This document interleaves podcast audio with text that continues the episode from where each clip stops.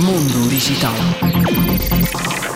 Já foi confirmado oficialmente pela Microsoft que as atualizações para o Windows 11 dos utilizadores do Windows 7 e 8 deixarão de ser gratuitas.